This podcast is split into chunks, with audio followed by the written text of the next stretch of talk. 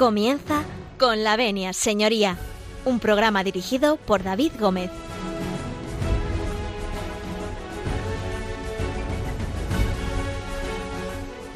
Buenos días, señoras y señores, y bienvenidos a Radio María, bienvenidos eh, a esta casa, a su casa, a su radio, la radio de cabecera que eh, cada lunes, cada 15 días, eh, pues abre este pequeño consultorio jurídico. Bienvenidos a Con la Venia, señoría. Hoy tenemos un programa cargadísimo de, novedades y además muy actuales, muy de actualidad, porque lo estamos viviendo en, nuestras propias carnes en el momento en que, bueno, pues que vivimos en, estas circunstancias. Bueno, recordarles que cada lunes, eh, bueno, comenzamos con la Venia Señoría, que tienen ustedes distintas formas de dirigirse al programa a través del correo electrónico con se lo repito, con y aprovechando que tienen bolígrafo y papel, les puedo decir también el contestador automático, que es el 91 005 3305. Se lo repito, 91 005 3305. Así que, bueno, pónganse cómodos porque con el permiso de todos ustedes, nosotros comenzamos.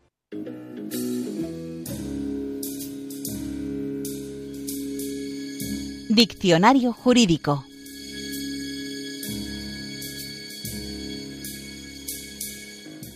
Como les decía, comenzamos eh, con el permiso de todos ustedes y bueno, vamos a empezar eh, como hacemos siempre, eh, bueno, pues definiendo un poco pues, un término jurídico que, nos da una pista de lo que va a ser el programa.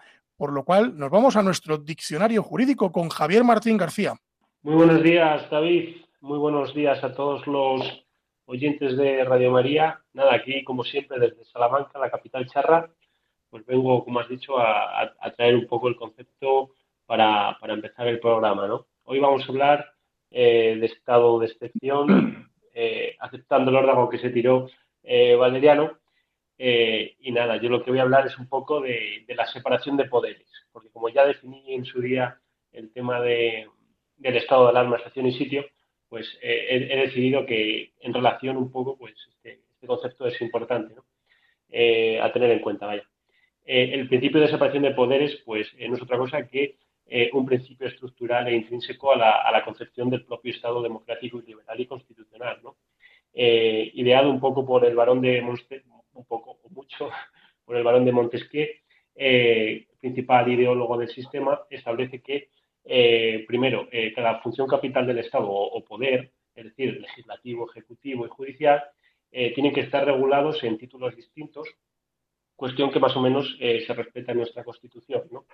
Eh, segundo, los poderes eh, se vinculan mediante un sistema de correctivos y de vetos, porque el peor enemigo de las libertades no es otro que el poder. Y por tanto, se hace necesario una disposición para que el poder pueda actuar, de freno frente al, otro poder.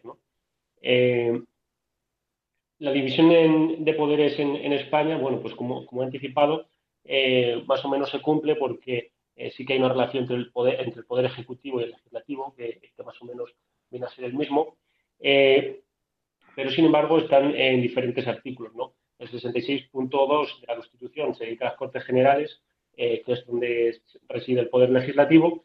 El 97.2 pues se dedica a las funciones del poder ejecutivo y por último el artículo 117 bueno, pues se dedica al poder judicial que, es al que nos dedicamos los compañeros del programa y bueno, básicamente dice que eh, el Poder Judicial emana del pueblo y es administrado en nombre, eh, es del, nombre del rey, perdón, por los jueces y magistrados eh, con el principio de, independencia. Bueno, pues gracias, don Javier, gracias por darnos esa definición de lo que va a ser el programa de hoy. Como bien adelantaba usted, vamos a hablar del estado de alarma, excepción y sitio. Creo que no me confundo. Luego, don Valeriano, que es el culpable del debate de hoy, luego nos explicará. Don Javier, eh, ¿se queda usted con nosotros? Eh, por supuesto, ya sabes que yo no puedo decirte que no a nada. si tú me dices ven, lo dejo todo. bueno, pues eh, vámonos a, otra punta. Desde Salamanca nos vamos hasta Alcalá de Henares, porque allí tenemos a nuestro abogado de cabecera, don Víctor López Morillas, que nos trae, como siempre, las noticias con su sección Actualiza Lex. Actualiza Lex. Buenos días a todos. Hoy en Actualizales tenemos cuatro noticias. La primera es que el Consejo General de la Abogacía Española pide que se regulen las causas de suspensión de vistas vinculadas al COVID-19. Eh, la segunda es que la Subcomisión de Extranjería y Protección Internacional denuncia la falta de asistencia jurídica a inmigrantes llegados a Canarias. La tercera sería que el Tribunal Supremo exime del requisito de convivencia a mujeres víctimas de violencia de género para cobrar la pensión de viudedad de sus parejas de hecho. Y la última, la semana pasada tomó posesión María Luisa Segoviano eh, como magistrada, como presidenta de la sala eh, de lo social. Es la primera mujer en los 208 años que tiene de vida este tribunal. Y esto sería todo en Actualiza Lex. Pues muchas gracias, don Víctor. Eh, don Víctor López, eh, la pregunta es obligada. No sé si se puede usted quedar hoy con nosotros.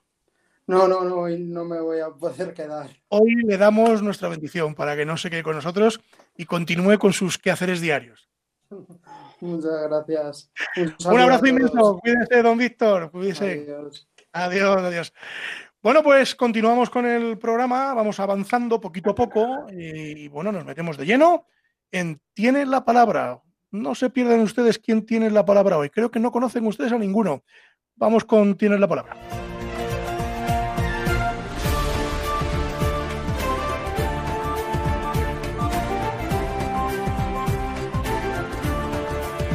Tiene la palabra. Tienen la palabra, que la tienen durante mucho tiempo los eh, colaboradores habituales de nuestro programa, don Javier Martín García, que se encuentra en Salamanca y al que ya hemos saludado, a nuestro queridísimo becario, don José María Palmero. Muy buenos días. Pues con la venia, señoría, buenos días. Muy buenos días. Bueno, hablaremos, hablaremos ahora en un rato, porque ahora vamos a presentar al culpable del programa de hoy. Es el reo, porque claro, nos ha metido en este lío. Don Valeriano Garcinuño, muy buenos días. Muy buenos días, eh, David y, y demás contertulios. Pues aquí estamos, dispuestos a explicar un poco, bueno, como mencioné, cuál es la diferencia entre los estados de alarma, excepción y de sitio, y si realmente el estado de alarma que se ha decretado y, e incluso el anterior, eh, pues son realmente constitucionales. Bueno, luego hablaremos, luego hablaremos de, de esto, pero antes, antes dejarme que, que saludemos eh, a alguien que está aquí en silencio, que, que, que, el hombre pues no ha hablado creo que nunca por la radio, creo que es la primera vez. Eh, le tenemos eh, eh, con nosotros haciendo las prácticas. Este sí que está haciendo las prácticas. don Nicolás Sánchez de la Vega, de la Verga, perdón. muy buenos días. Hola, muy, muy, buenos días, David. ¿Cómo estás, Nico? Bien, aquí estamos. Bueno, oye, que, que te va a escuchar tu madre por la radio y tu padre. Sí, sí, bueno, quería, quería mandarles un saludo, un saludo desde aquí, que sobre todo mi madre es, es oyente ya desde hace mucho tiempo, así que bueno, le mando pues mira, un saludo. Qué, qué, qué, maravilla, qué maravilla. Oye, Nico, ¿te quedas con nosotros, te parece? No eres letrado, pero estás en proyecto de eh, a punto, a punto, a punto de caramelo. Así que quédate con nosotros y, y, si te parece, le metemos en apuros a don Valeriano, le, le cacharreamos a preguntas. Vale, sí, sí. Venga, pues quédate por aquí. Nada, saludamos a tu padre y a tu madre desde aquí, desde, desde Radio María. Nosotros vamos a hacer un pequeño alto en el camino, pero creo, don José María Palmero, que hoy la música la pone usted, me han dicho. Por lo menos la Hombre, primera. Me concedes, me concedes un gran honor. Para mí, que soy un entusiasta mmm, eh, del de, canto gregoriano, pues me encantaría poder escuchar por estas ondas el Beni Creator Spiritu, Ben eh, Espíritu Creador, que en este momento tanto le necesitamos. Ven Espíritu Creador.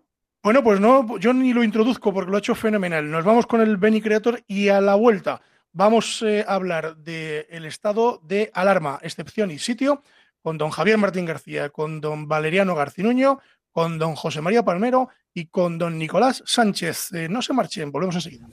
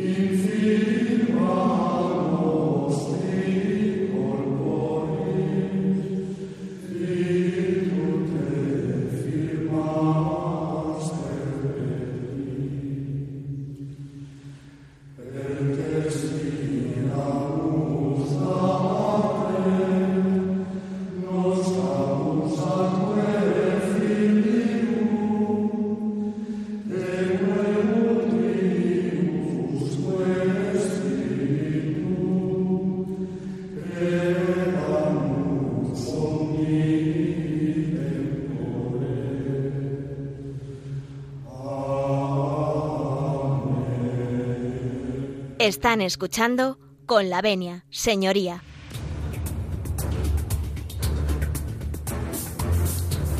El caso de hoy.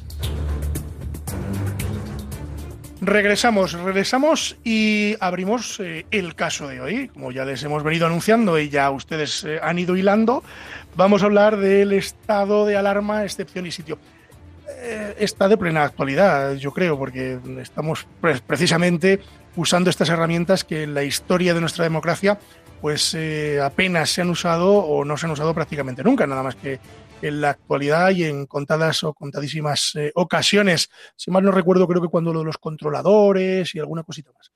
Don Valeriano Garcinuño, como culpable del programa de hoy, como suena esto, es un buen abogado, ¿eh? yo le recomendaría que contrate los servicios de don José María Palmero para su defensa.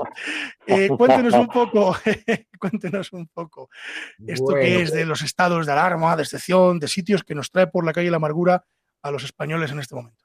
E, eso es muy cierto. Bueno, vamos a ver, pues eh, hay que empezar diciendo que la Constitución eh, española pues, recoge una serie de derechos y libertades fundamentales de los españoles. Y eh, a la vez, y de forma paralela, prevé la posibilidad de que en situaciones de anormalidad en que se encuentre en peligro la propia existencia del Estado, se puedan suspender algunos de estos derechos fundamentales. Desde este punto de vista, pues podría hablarse de que eh, existe una eh, posibilidad de suspender eh, los derechos de forma general o particular. A ambas alude el artículo 55 de la Constitución. Si bien nos vamos a centrar en la primera, en lo que es la suspensión general de derechos, a que se refiere el apartado primero del artículo 55 de la Constitución. Artículo que, por otro lado, tenemos que poner en relación con el 116 del mismo cuerpo legal. Eh, en este sentido, pues la Constitución dice en el artículo 116 que una ley orgánica regulará los estados de alarma, de excepción y de sitio. Esta ley orgánica, a la que también vamos a hacer referencia en el programa de hoy, es la Ley Orgánica 4 barra 1981. A grandes eh, rasgos, se puede decir, mm, y luego ya vamos entrando en materia, que el estado de alarma se prevé como un instrumento frente, de respuesta frente a grandes eh, catástrofes, por ejemplo, naturales o incluso también pandemias, como, como, parece que es el caso. El estado de excepción, por su parte, tiene eh, por finalidad la de hacer eh, frente a graves alteraciones del orden público, del orden público, a los desórdenes públicos y el estado de sitio em, se corresponde con la existencia de actos de fuerza o de insurrección que se dirigen contra la existencia misma del Estado. Podemos pensar, por ejemplo, pues en, la rebelión o en la sedición. Eh, en este sentido, pues eh, hay que decir que eh, el estado de alarma, tal y como se configura tanto en la Constitución como en la ley orgánica que regula estos tres estados mm, o estas tres situaciones de anormalidad, como son los estados de alarma, de excepción y de sitio, como decía, en el estado de alarma y como premisa, no se prevé en la Constitución que se puedan suspender derechos y libertades fundamentales. Em, y, bueno, nos, referiremos a ello. Eh, estos derechos y libertades fundamentales se pueden eh, restringir en los estados de excepción y sitio. En el estado de excepción al que se refieren los artículos 13 eh, y siguientes de la ley orgánica reguladora de estos estados, a la que me he referido, 4 barra 1981, o bien en el estado de eh, sitio a la que se refieren eh, los últimos artículos de esta ley, son muy poquitos, del 30 y algo en adelante. Ahora mismo no recuerdo en concreto. Pero bueno, lo miro ahora en un momento. En cualquier caso, eh, hay que decir en cuanto al estado de alarma, y por esto propuse yo eh, en el programa anterior que habláramos de ello, eh, pues para empezar, no es posible una prórroga como se ha hecho por seis meses. la Constitución prevé, y en este sentido, pues hay que remitirse al artículo 116, que el Gobierno puede aprobar un estado de alarma informando previamente al Congreso de los Diputados ¿eh? Y luego, en el caso de prórroga, se considera la posibilidad de una prórroga que debe ser autorizada ya por el Congreso de los Y por otro lado, por lo tanto, esta, prórroga por seis meses, yo entiendo, eh, con arreglo a los preceptos de la Constitución y de la ley orgánica que regula estos estados eh, excepcionales, que no es posible o que es inconstitucional, porque posible parece que de momento sí que lo es. Y por otro lado, hay que decir que en el estado de alarma, y ya me he referido a ello, no se prevé la suspensión de derechos y libertades fundamentales. Eh, y en este sentido, bueno, pues yo entiendo que se nos están restringiendo derechos y libertades fundamentales. Derecho de circulación, derecho de reunión, eh, en fin, hablamos, si queréis, más detenidamente de ello. Pero bueno, esto por hacer un breve esbozo y ahora, pues, eh, si queréis, pues me preguntáis o vais añadiendo lo que consideréis pertinente. Don José María, eh, cuéntenos un poco al hilo de lo que cuenta don Valeriano. Eh, bueno, ¿realmente es operativo el estado de alarma? ¿No lo es? ¿Hay que irse a otro tipo de figura jurídica como es el estado de excepción? En fin, a ver si nos da usted un poco de luz. Tras la brillante exposición que ha hecho Valeriano, pues yo quiero eh, destacar un punto desde esa praxis procesal. Ya sabéis que yo soy un práctico procesalista, que me interesa mucho eh, eh, dar solución al problema que te trae el cliente al despacho y dar una solución práctica dentro de los cauces legales, por supuesto. Y desde la ambigüedad eh, de, este artículo 116, desde la ambigüedad de esa ley orgánica de 1981, pues, eh, y de la carencia porque no ha habido realmente la existencia de procedimientos para tener la aclaración de la jurisprudencia nacional, porque que yo recuerde, mm, solamente ha habido un Estado eh, de alarma un estado de excepción con, con AENA, con los controladores aéreos, con esa huelga monstruosa que paralizó a toda la aviación comercial, pero que ya sabemos cómo ha terminado, con la desestimación de demandas y con poco menos que el archivo de, esas actuaciones tras un larguísimo procedimiento. Bien, pero me llama mucho la atención yo quisiera que si el tiempo no lo permitiera tocar un punto que es el que afecta al ciudadano, al usuario, al hombre de a pie, que es ese, esa, eh, en la ley orgánica 481, ese artículo tercero.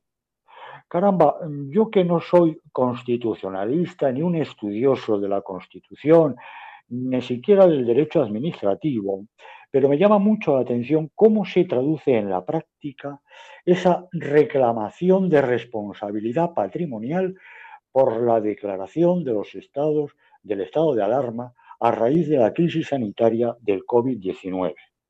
¿Vale?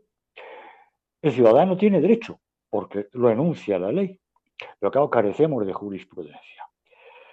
Porque si nos remontamos en tiempo ya más remoto, en el año 1970, que sí hubo un estado de excepción y que a quien nos habla le tocó sirviendo a la patria en su obligación castrense. No me digas que, estabas con el CESME allí en aquel momento. En 1970, diciembre, yo servía en mis obligaciones castrenses a la patria con mi uniforme kaki y con mis galones de cabo haciendo guardias especiales esa foto no me la pierdo yo, ¿eh?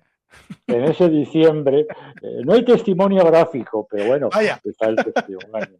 Bien, volviendo al presente y a la actualidad. ¿Cómo se arbitra yo, ciudadano, una reclamación de responsabilidad patrimonial por, por, esa declaración del estado de alarma que me está causando unos perjuicios?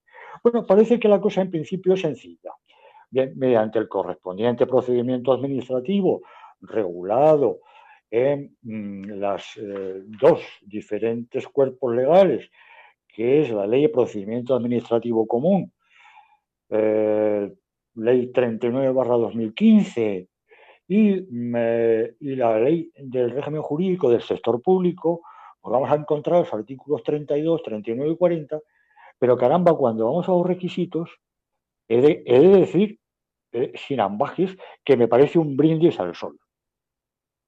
Tremendamente, que es un enunciado muy bonito de postulado, dice, oiga, usted tiene derecho a reclamar al Estado a través del procedimiento administrativo. José María, ¿por qué, ¿por qué, le parece un brindis, un brindis al sol? Hombre, porque si analizamos los requisitos y traduciéndolos al, román paladino, a, términos coloquiales, caramba, me parece dificilísimo que pueda prosperar una demanda de reclamación patrimonial al, Estado frente eh, concretamente a los perjuicios que le haya causado, eh, que a mí haya causado a mí como ciudadano esta legislación, esta reforma, este estado de alarma. Hombre, mm, si queréis os enuncio el requisito o dejamos para otro momento los comentarios a si es o no es práctico o si no es, o qué les parece a mis ilustres compañeros que comparten micrófonos en esta mañana de si es un brindis al sol, es una mera declaración de intenciones o por el contrario puede tener prosperabilidad esta demanda, esta reclamación que hagamos al, Estado.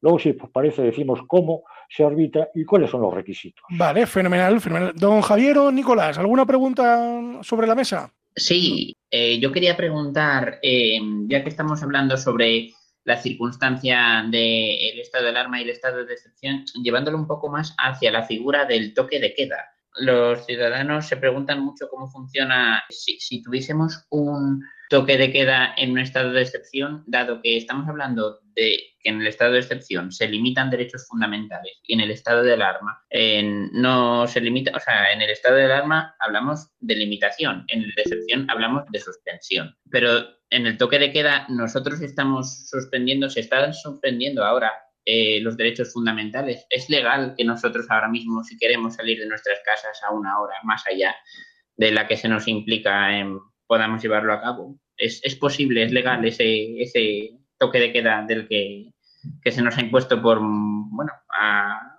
a toque de multa, como quien dice. Si está declarado por el gobierno mediante decreto acordado en Consejo de Ministros, si está establecido un plazo máximo de 15 días, como establece la ley, si se ha dado cuenta al Congreso de los Diputados de este estado de alarma con eh, autorización que no puede ser además prorrogado, que no puede ser prorrogado, porque la ley expresamente lo dice, y aquí sí que no hay ambigüedad. Y el ámbito territorial, qué duda cabe, qué duda cabe que es una medida restrictiva de la movilidad del ciudadano, pero que yo lo entiendo amparado por ese estado de alarma, no digamos en los estados de excepción y por supuestísimo en el estado de sitio, que es el más brutal de todos los estados. Sí, efectivamente es, es el más, eh, perdón, don José María, que le he cortado, que efectivamente es el, más brutal de los, de los estados. Es el más brutal, limitativo de los derechos fundamentales, pero que cuando es necesario y se han cumplido los requisitos legales y se ha establecido el estado de sitio, por supuesto que hay que acatarlo. Bien, con los recursos pertinentes, lógicamente, administrativos y contenciosos administrativos.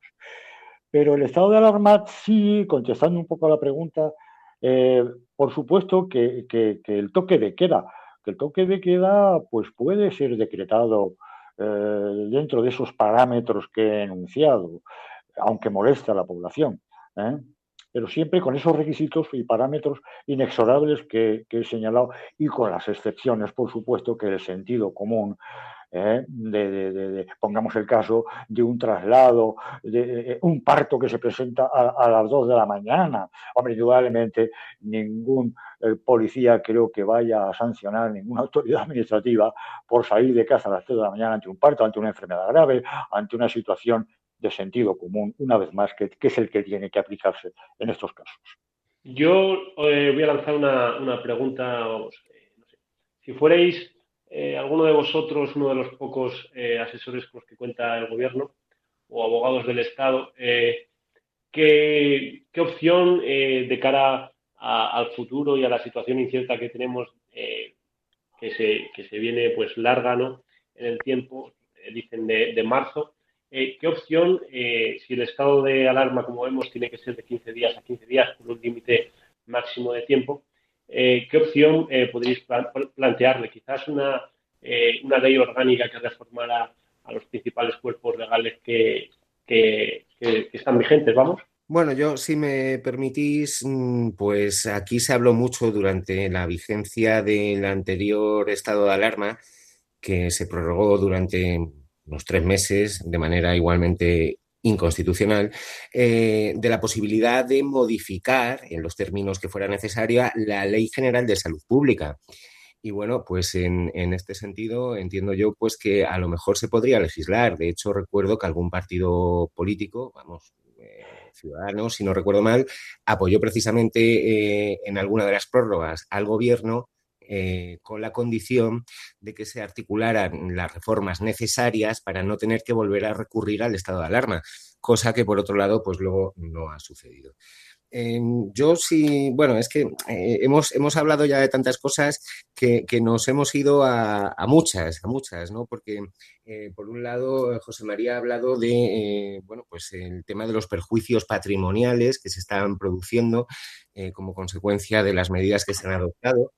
Y en este sentido, eh, bueno, pues eh, es cierto que en la ley que se regula el estado de alarma se establece el, derecho, en el artículo tercero en concreto, a reclamar por los daños y perjuicios eh, que sufran las personas que se vean afectadas eh, por las disposiciones que se adopten durante un estado de alarma, pero eh, mm, al final acaba con una coletilla que lo que decía José María, pues mm, puede que lo vuelva eh, inoperante, ¿no? Que tendrán derecho a ser indemnizados de acuerdo con lo dispuesto en las leyes. Y claro, pues aquí nos encontramos con un problema, ¿no? Porque efectivamente al demandar a la administración, digamos que el peso de la balanza de la justicia, si en un lado ponemos la administración y en el otro ponemos a los particulares, pues pesa mucho más del lado de la administración, lo cual, aunque no debería ser así porque la justicia es ciega, pues tampoco podemos decir que sea una cosa que no deba tomarse en cuenta, porque una eventual condena en contra la administración pues puede salir.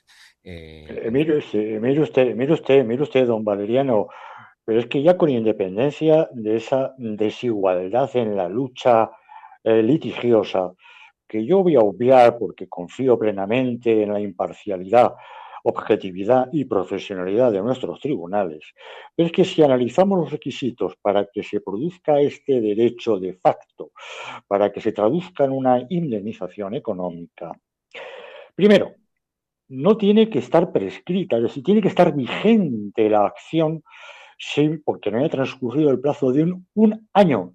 Un año, señores. Cuando estamos hablando de las obligaciones generales de 5, de 10 años, ya nos, eh, la ley ya nos oprime con la prescripción de un año. Bien, está que se puede interrumpir mediante los medios arbitrados en derecho, requerimiento fehaciente, etcétera, etcétera. Pero un año. Segundo eh, eh, requisito, que exista un daño real, efectivo y evaluable económicamente. Bueno, un daño individualizado en relación a una persona o a un grupo de personas. Todos estos son requisitos que, saco de la ley, ¿eh? de la ley de 1981. La relación de causalidad entre el funcionamiento y el daño. Caramba, aquí ya es más, se nos va un poco relación de causa efecto. Otro requisito más, inexistencia del deber jurídico de soportar el daño causado. Dile tú a un particular que no tiene a tu cliente que llega a tu despacho, oiga, por mí usted, estamos dentro del año, no está prescrito, hay un daño individualizado, es evaluable con facturas de ventas que usted ha realizado, pero oiga, mire usted, eh, eh, es que usted tiene el deber jurídico de soportar el daño causado en bien de la sociedad, en bien común de, Y finalmente, la inexistencia de fuerza mayor, que está ya en la guinda, el sacramento final, inexistencia de fuerza mayor. ¿Quién estima, quién valora, quién conceptúa, quién da valor conceptual etimológico de lo que es fuerza mayor, entendido a los efectos económicos patrimoniales? Señores, un brindis al sol. Estoy muy, muy de acuerdo contigo, José María, porque efectivamente, pues, pues claro, la relación de requisitos al final ya cuando llegamos al último de ellos, como es este que hablabas de la inexistencia de una, causa fuerza mayor, pues efectivamente ya eh, nos lo pone muy cuesta arriba. Pero yo no puedo dejar de, pensar, por ejemplo, en, un sector eh, que además es que me parece muy gracioso cuando se habla de suspender eh, actividades no esenciales y, la primera que consideran que no es esencial es la hostelería. Yo mm, hace unos pocos días eh, he estado por motivos profesionales, porque tenía un juicio en La Coruña. La Coruña, yo, pues cuando llegué me encontré, porque la verdad es que ya con tanta regulación que existe por cada comunidad autónoma, pues me pierdo y entonces eh, resulta que cuando llego me encuentro con que... Pues don Valeriano, si se pierde usted, imagínese nuestros oyentes. Por supuesto. Entonces, claro, ¿qué es lo que pasa? ¿Cómo, ¿Cómo me pueden primero decir que no es un servicio esencial? Pues oiga usted, si yo resulta que es que me he desplazado a una ciudad que no es la mía porque tengo un juicio, he tenido que ir el día antes, me tengo que quedar todo el día, pues mm, por los horarios de los aviones, sencillamente. Eh, no solo tengo que quedarme a dormir en un hotel, es que tendré que cenar, tendré que desayunar, tendré que comer. Eh, no conozco a nadie en La Coruña, entonces, ¿cómo que no es esencial que yo coma? Oiga, pues yo considero que sí. Entonces, bueno, mm, empezando por la discusión eh, de qué es lo que consideramos como un servicio no esencial. pero claro, mm, es que efectivamente, con el cierre de la hostelería, es que mm, ya los, los perjuicios eh, para empezar, son evidentes, o sea, porque los ingresos son cero. O sea, son exactamente cero euros, con lo cual, bueno, pues eh, realmente yo no sé qué deber eh, tiene un hostelero de, soportar este daño, sinceramente. Pero bueno, siguiendo un poquito, si, queréis, con todas las cosas que hemos ido tocando, aunque nos refiramos a, más según eh, va eh, avanzando el programa. Eh, yo quería también, y a propósito un poco de esto que mencionaba José María, bueno, pues no existe una jurisprudencia al respecto. Lo que hay claro, no, puede, no puede existir todavía, todavía no la tenemos. Efectivamente, efectivamente. Pero yo quería dar como un saltito y pasarme de la jurisprudencia relativa pues, a los perjuicios patrimoniales que se puedan ocasionar a em, otro tipo de jurisprudencia, como sería eh, la doctrina que emana de las sentencias del Tribunal Constitucional. Y en este sentido, pues eh, yo tengo que decir que se echa en falta una resolución por parte del Tribunal Constitucional del recurso de inconstitucionalidad que presentó contra el estado de alarma que se decretó el 14 de marzo y sus sucesivas prórrogas por parte de otro partido político, de Vox. Todavía no se ha pronunciado el Tribunal Constitucional acerca de si las medidas que se adoptaron eh, durante este estado de alarma son o no son constitucionales. Eso lo harán don Valeriano y con el debido respeto al Tribunal Constitucional allá para el siguiente estado de alarma por el 2028.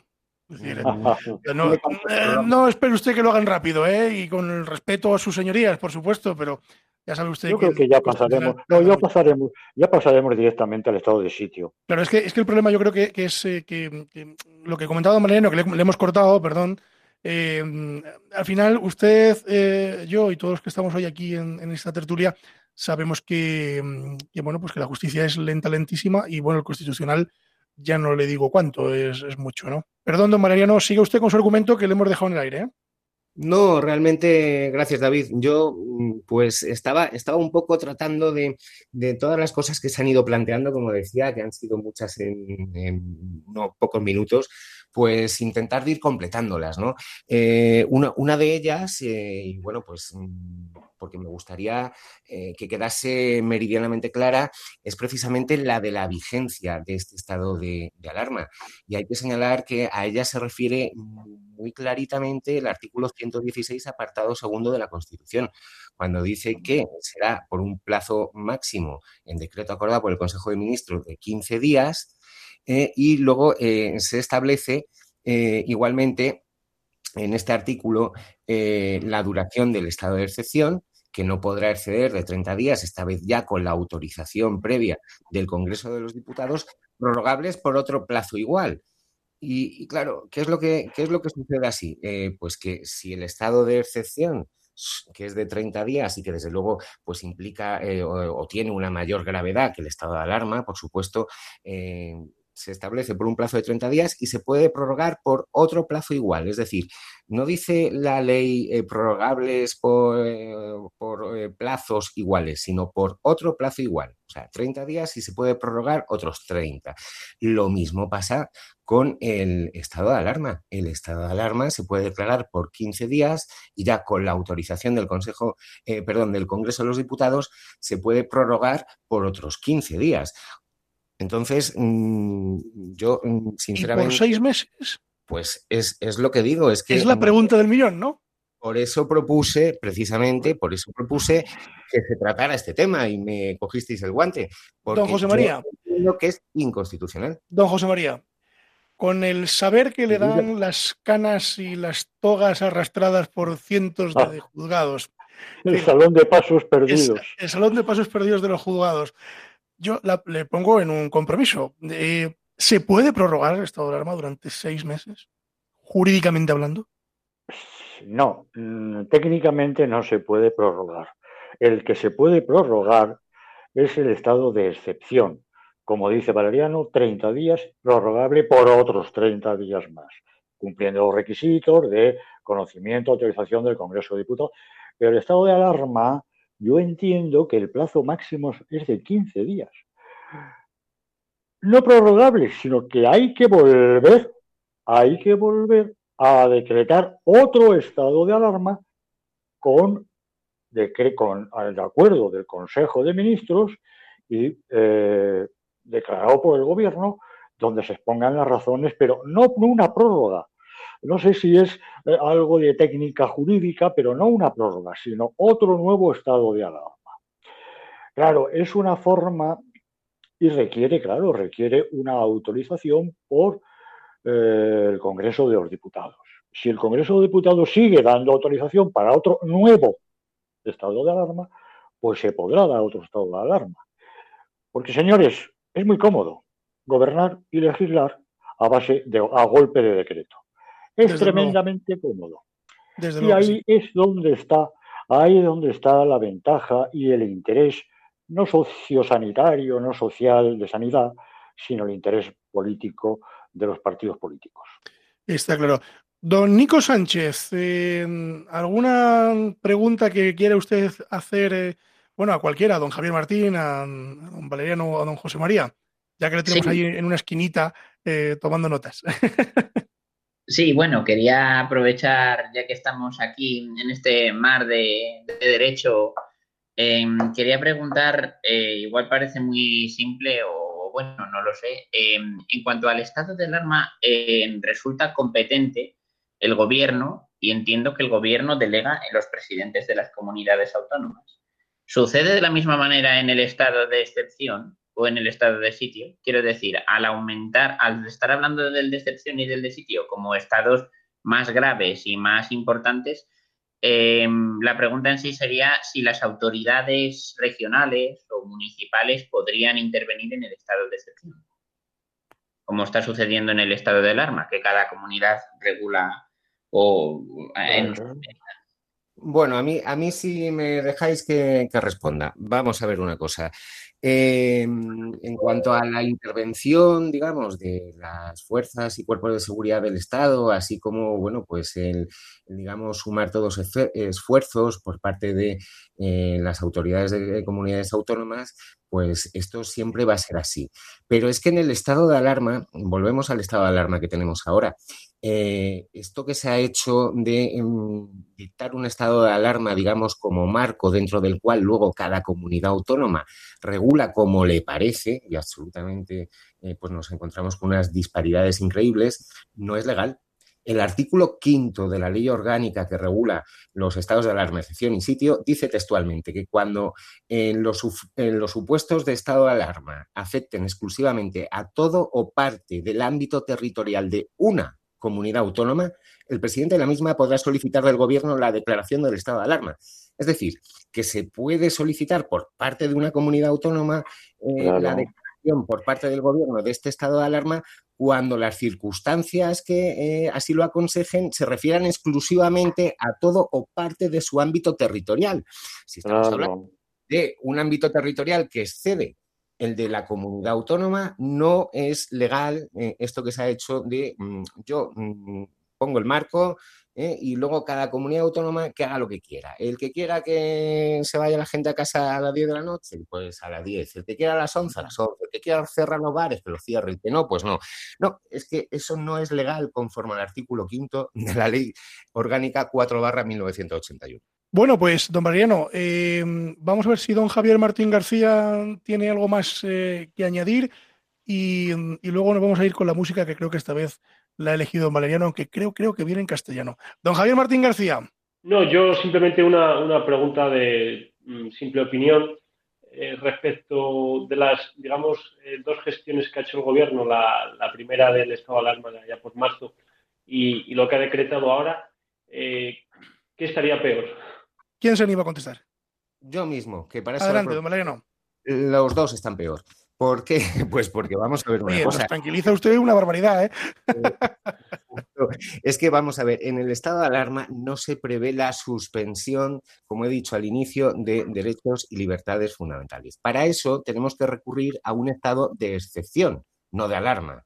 ¿eh? Lo único que se permite realmente en el estado de alarma, que algo eh, preguntó en relación al toque de queda Nico, eh, antes, eh, pues está, está, previsto que eh, en el estado de alarma, concretamente es en el artículo 11 de la ley orgánica, se permite que em, se decrete durante la vigencia del mismo una serie de medidas, entre ellas la de limitar la circulación o la permanencia de personas o vehículos en horas y lugares determinados o bien condicionarlas al cumplimiento de ciertos requisitos. Esto es lo que se puede hacer durante un estado de alarma. Luego, lógicamente, las cosas que son propias del estado de alarma, eh, como, eh, pues, por ejemplo, cuando va el gobierno en el mes de marzo y asume el mando único en materia de sanidad.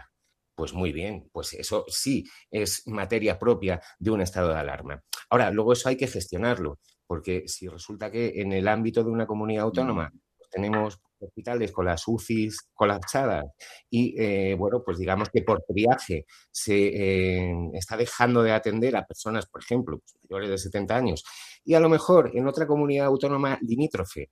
Y pongo un caso, además lo conozco muy bien, el hospital de Puerto Llano y un hospital en Córdoba. El, hospital de Córdoba, que no recuerdo ahora el nombre. Mm, de Córdoba a Puerto Llano se tarda en AVE mm, tres cuartos de hora, no sé si llega en Puerto Llano estaban por triaje denegando, eh, bueno, pues eh, ingresar a personas ya de cierta edad en, el hospital y mucho menos el acceso a UCI si lo necesitaban.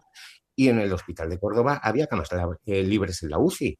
En, un momento dado en el que en Puerto Llano había un colapso. Entonces, si yo gobierno tengo el mando único, bueno, pues eh, cojo un tren medicalizado, llevo a pacientes que no pueden ser asistidos en su comunidad autónoma a otra comunidad autónoma. Eso sí es materia propia del estado de alarma. Otra cosa es que se hiciera bien o no.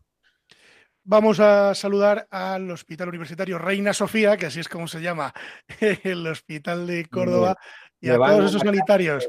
Tengo, tengo, tengo, un primo que trabaja allí y me va a pegar. Pues nada, le saludamos a todos, a todos ellos. Eh, don Valeriano, vamos a hacer un pequeño alto en el camino. Sé que nos ha traído usted música que hoy se ha portado bien y me parece que viene en castellano el tema. Con, corríjame si me equivoco. No, no, no te corrijo y me he portado bien y es que además es un tema bueno, que... Es, esto es un positivo. En, en, cuando uno estaba en clase decían un positivo al niño. Además es que es un tema que viene muy a cuento de todo lo que estamos hablando, porque bueno, todo este estado de alarma pues, trae causa de una situación excepcional que todos conocemos. Es una canción de Juan Valderrama que se llama Que vuelva. Pues nada, nos vamos a escuchar a Juan Valderrama que vuelva y a la vuelta seguimos hablando del estado de eh, alarma, excepción, sitio y de todo lo que ello conlleva. Con don José María Palmero, con don Javier Martín, con don Nico Sánchez y con don Valeriano García Nuño. Volvemos enseguida.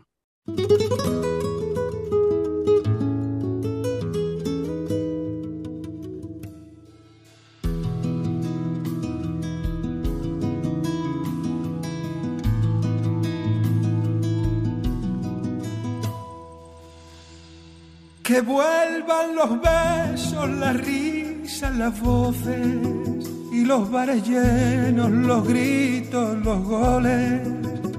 Que vuelva el abrazo, el aplauso, los soles. Que vuelvan por Dios los niños al cole. que vuelvan los cines y las palomitas y los teatros llenos de buenos artistas.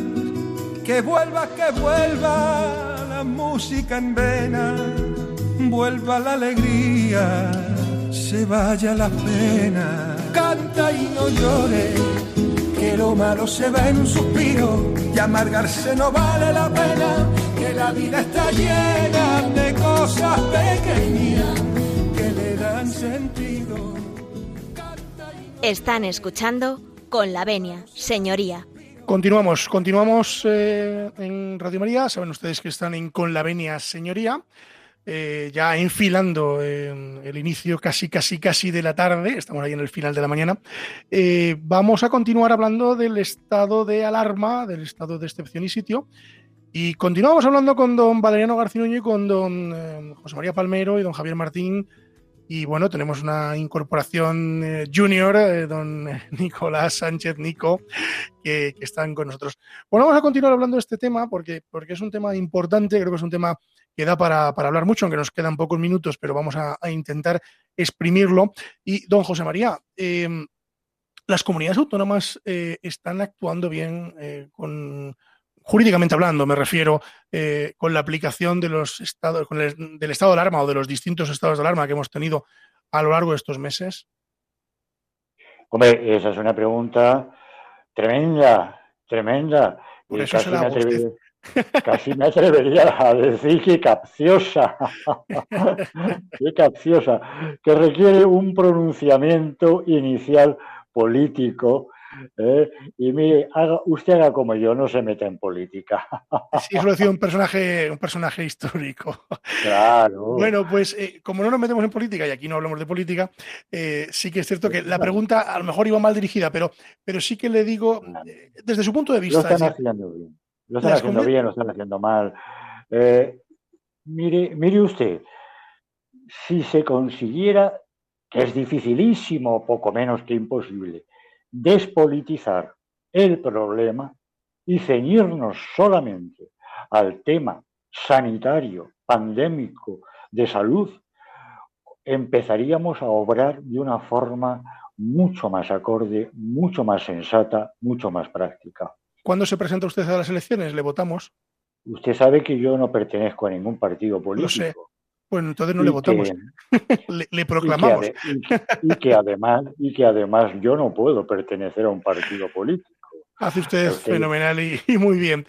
Don Valeriano, para resumir, eh, vamos a ver cómo es esto finalmente del estado de alarma, excepción y sitio. Hemos hablado de casi los tres, pero no hemos tocado el de sitio. Le meto en un, en un lío si hablamos un poco del de sitio. Oh, eso es panota. No, no, no, no me meto en ningún lío porque ya tuve tiempo de mirarlo, que no me acordaba los artículos de la ley eh, orgánica que lo regula estos estados en, concreto, y bueno, son los artículos 32 al 36 de esta ley orgánica. Eh, y como, bueno, pues expliqué brevemente al principio, este Estado procedería en casos de eh, amenaza o, cuando la amenaza se traduzca en hechos, lógicamente, de que se pueda producir una insurrección, un acto de fuerza contra la soberanía o la independencia mm, del Estado, contra su integridad territorial o contra el ordenamiento constitucional. Este sería fundamentalmente las posibilidades en las que mm, debería decretarse un estado de sitio. Luego, eh, bueno, mm, ya eh, a estas alturas tampoco, tampoco es eh, eh, muy seguro decir que probablemente no suceda nunca, porque tampoco íbamos a pensar en esta situación en la que nos encontramos ahora, pues a estas mismas alturas el año pasado, por ejemplo. Como usted bien conoce, Dios te oiga. Sí, es verdad. Pero como usted bien conoce, don Valeriano, eh, y todos los que estamos aquí, muchas veces la realidad supera la ficción, lo estamos viendo ¿no? en, nuestro día a día actual. Nosotros lo vemos muchas veces en los juzgados. Sí, es cierto, pero yo, yo mm, con todo esto lo estoy diciendo mucho. O sea, cualquier película de ciencia ficción del año 2020 de las que hacían a finales del siglo pasado, eh, bueno, pues yo creo que alcanzan a, siquiera, mm, bueno, delimitar un poco la situación en la que nos encontramos hoy. Yo creo que la realidad va mucho más allá de la ficción. Eh, Don Valeriano, eh, que Dios no lo permita y yo por supuesto no lo deseo, pero no estamos tan remotamente distantes de un posible estado de sitio, porque como tú bien has dicho, cuando se encuentra en peligro la unidad nacional, bien, y me parece que hay que arrancar de ahí, es decir, estamos tan lejos de un peligro de soberanía nacional, de ruptura de la unidad nacional en nuestro territorio, estamos tan lejos Don José María, pues esto creo que da para otro programa casi. para otro programa. El estado de las autonomías sería una cuestión eh, muy bonita de tratar, ¿no? Cómo se organiza el Estado. Este Yo no lo deseo, por supuesto, un Estado de No, ni usted ni nadie, muy lejos. Nadie, muy lejos de mi ánimo. Pero ahí ya quien interviene con todas las de la ley es la autoridad militar y ya estaríamos en una situación muy lamentable. Bueno, usted tiene suerte que a filas no le van a llamar, ¿eh? Bueno, pero todavía puedo irme voluntario. Efectivamente. Bueno, que, nos tenemos que marchar, nos tenemos que marchar, que nos hemos quedado sin tiempo, nos hemos enfrascado en, la alarma, la excepción y el sitio, y, y, nos hemos quedado sin tiempo. Así que me voy a despedir de todos ustedes. Vamos a empezar por Salamanca, por don Javier Martín García. Abogado, queridísimo compañero, nos vamos. Gracias por estar con nosotros. Un placer estar contigo y con todos mis compañeros y nada, aprender un poco siempre nunca está de más. Bueno, pues don Javier, gracias. Don José María Palmero, hoy te supera nuestro becario, aunque sigues teniendo la L, ¿eh? sigue usted teniendo la L, eh, porque nunca se deja de aprender. Pero bueno, bueno, con el cariño, ¿no? Con el cariño que, que sabe que le tengo. Mire, es un aprendizaje constante. Gracias, don José María. Saludar, saludar, a la audiencia, agradecerte tu, tu acogida nuevamente en nuestros micrófonos y desear que esta segunda quincena que hoy empezamos del mes de noviembre, ya acercándonos a las Navidades, pues pueda albergarnos un poquito, darnos un poquito de, de esperanza sanitaria y de salud a todos. ¿eh? Dios le oiga. Nos vamos con don Valeriano Garcinuño, culpable del programa de hoy. Don Valeriano, bueno, pues eh, David, muchas gracias, hombre, por haberme dado la oportunidad de desfogarme un poco también, ¿no? Porque la verdad es que tenía esta espinita clavada eh, porque nos hablan del estado de alarma, se está dando por hecho que todas las limitaciones de derechos a las que nos estamos enfrentando pues mm, son normales ya prácticamente eh, y desde luego se pueden adoptar en un estado de alarma, lo cual hemos visto que no es cierto y que realmente la suspensión de derechos, que es un poquito lo único que nos ha quedado, que no hemos ahondado tanto, quiero decir, se corresponde con el estado de excepción y hay derechos que se pueden limitar en este estado, como por ejemplo sería la libertad de circulación, eh, como sería, eh, bueno, incluso la libertad de expresión, que se está hablando ahora mucho de quién dice que es verdad y que es mentira o que es un bulo, o los derechos de reunión y de manifestación. Todos estos. No, Mariano, muchas gracias. Yo creo que usted lo que está cabreado es porque estuvo en La Coruña y no se pudo comer una mariscada. Creo, creo que van por ahí los tiros. Bueno, van por ahí, pero también me acuerdo de todo el sector hostelero de Castilla y León, del de Andalucía y de. De todos, de todos. De aquí un abrazo inmenso a, a toda esa gente que, en fin, que está sacrificando eh, su trabajo y sus cuestiones por, por, los demás, ¿no? Porque en definitiva eh, es lo que están haciendo. Sí. es verdad. Gracias, don Mariano. Bueno, don Nicolás Sánchez de la Verga, que, le tenemos aquí aparcado, pero vamos a decirle hasta luego. Espero que, Nico, eh, haya usted aprendido algo, poco, ¿eh? porque de mí usted aprenderá poco seguramente, pero por lo menos que haya disfrutado de una mañana de radio en compañía de, de todos, sobre todo de, de, de nuestros contertulios, ¿no? Eh, nada, David, de, ti aprendo un montón y agradezco un montón esta oportunidad de, aprendizaje un día más en, en, un programa como este y nada, que, a ver si se puede, bueno, la oportunidad de poder consultar estas pequeñas dudillas que hay sobre estos temas que nos atraen hoy en día, pues no se presenta todos los días. Entonces, bueno, pues muchas gracias también por esta oportunidad.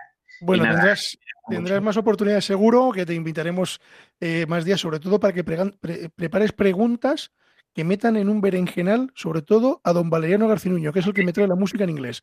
A este le tienes que acribillar a, preguntas. A don José María no, que ya tiene una edad, pero don Valeriano sí, que está en edad de merecer. bueno, Nico, que gracias, gracias. Un saludo a tus padres también y a toda la gente de Asturias, que tú eres asturiano, ¿no? Sí, sí, sí, sí. saludamos a toda la gente de Asturias que nos escuchan en, Radio María y, bueno, pues están por esas tierras asturianas que son magníficas. Y a todos ustedes decirles que nos tenemos que marchar, que no se marchen de la sintonía de Radio María, porque a continuación viene Revista Diocesana y después los informativos. Ya saben que les digo, los informativos de esta casa son pues los mejores del panorama radiofónico español y en un golpecillo se enteran ustedes de todo lo que ocurre en España y, fuera de nuestras fronteras. Así que quédense en compañía de Radio María. Decirles, ya que tienen ustedes por allí el papel y el boli del principio, que eh, tenemos el correo electrónico con la venia arroba radiomaria.es, se lo repito, con la venia arroba radiomaria.es. También nos pueden hacer llegar sus cuestiones, preguntas o sugerencias a través de la página web de Radio María, www.radiomaria.es. Se lo repito, eh, www.radiomaria.es. Así que muchísimas gracias a todos ustedes. Eh, nos vemos en el siguiente eh, programa de Colavenia dentro de 15 días y recordarles, como siempre les recuerdo, que la justicia, si es justa, es doblemente justicia. Buenos días.